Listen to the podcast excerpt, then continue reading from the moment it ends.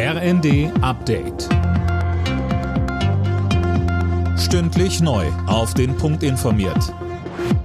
Ich bin André Glatzel. Guten Tag.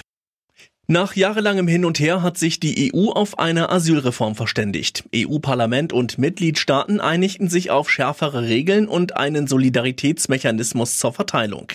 Für Bundesinnenministerin Nancy Faeser ist es wichtig, dass es aus deutscher Sicht eine bessere Verteilung gibt. Das ist einmal, was die ukrainisch Geflüchteten betrifft. Wir haben sehr viel mehr, wie Polen auch und Österreich oder Tschechien, als beispielsweise Frankreich oder Spanien. Und auch bei den Asylbewerberinnen und Bewerbern aus Drittstaaten ist es so, dass Deutschland wesentlich mehr aufgenommen hat als andere Staaten. Und da braucht es dringend eine andere Verteilung und eine Registrierung bereits an den Außengrenzen, nicht erst wenn sie bei uns ankommen. Das Bundeskabinett hat den Haushalt 2024 auf den Weg gebracht. Um das Milliardenloch zu stopfen, sollen etwa mehrere Ministerien mit deutlich weniger Geld auskommen. Außerdem wurde eine Reform des Postgesetzes beschlossen.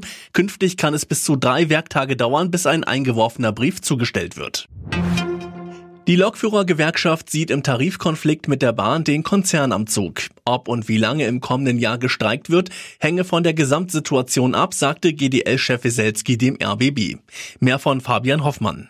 Weselski pocht weiterhin darauf, dass die Wochenarbeitszeit bei vollem Lohnausgleich gesenkt wird. Sollte die Bahn das tun, müsse nicht gestreikt werden, so der GDL-Chef. Bislang sperrt sich das Unternehmen gegen so einen Schritt. Die Gewerkschaft hatte gestern das Ergebnis ihrer Urabstimmung über längere Arbeitskämpfe bekannt gegeben. Rund 97 Prozent der GDL-Mitglieder waren dafür. Damit drohen ab dem 8. Januar neue Streiks. Tabellenführer Bayer Leverkusen hat heute in der Fußball-Bundesliga seinen letzten Auftritt vor der Winterpause. Gegner im Heimspiel ist Bochum. Verfolger Bayern München trifft auswärts auf Wolfsburg.